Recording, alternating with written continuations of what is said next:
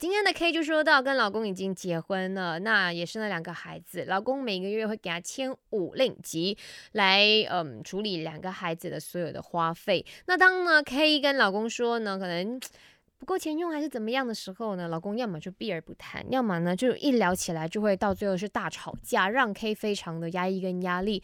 可是 K 说明明老公是赚新币的嘞，他的这个嗯给的家用其实也不到他的薪水的四分之一，所以是老公什么原因而不愿意给多一点点呢？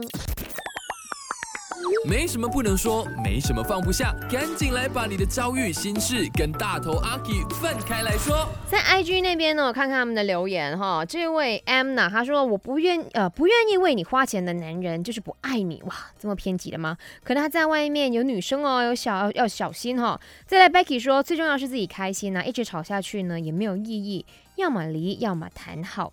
嗯，在 Is Joey 他说，不同种类的人目标不一致，很难走长远的。一个在乎爱情，一个在乎事业，目标相当的不一样。那当然，这些呢都只是供 K 来参考啦。我们也觉得说，凡事还是要讲出来，讲开来。到底老公是什么原因，他不愿意给多一些？他是觉得说千五令吉就够了吗？那如果你跟他讲，OK，真的是不够。你可以直接给完他所有的花费的那些 receipt 啊，用在哪里呀？让他明明确确的看到说那个数字，你给的真的不够。那如果你可以给多一点点的话，怎么样？怎么样？我觉得说就是一个一定要 statement 哦。Seems like 你的老公是一个很需要数据去支撑的人。我们也不要太多的吵架了，OK？我黑就生财啦，然后好好的坐下来，理性的沟通，为孩子，为自己。